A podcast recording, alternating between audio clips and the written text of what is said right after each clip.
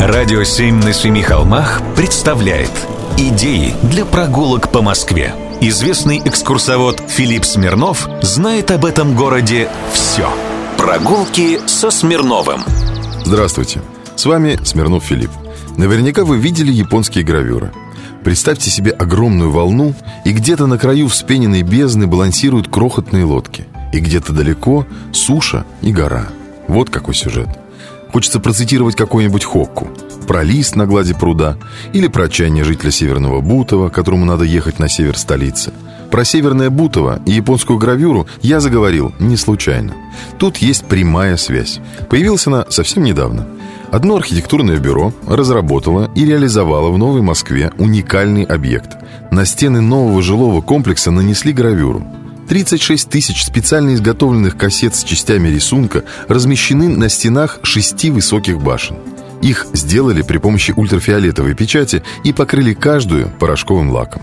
Теперь эту монументальную картину можно, кажется, даже из космоса разглядеть.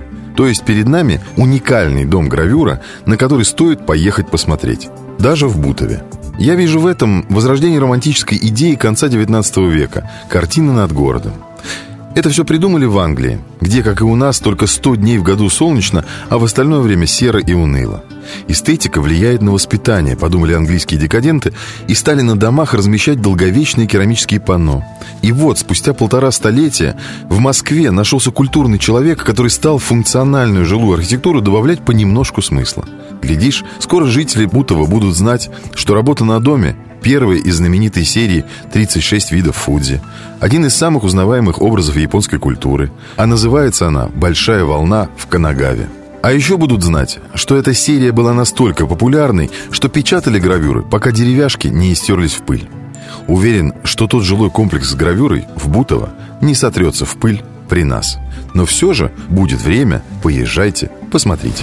Прогулки со Смирновым. Читайте на сайте radio7.ru. Слушайте каждые пятницу, субботу и воскресенье в эфире «Радио 7» на Семи холмах.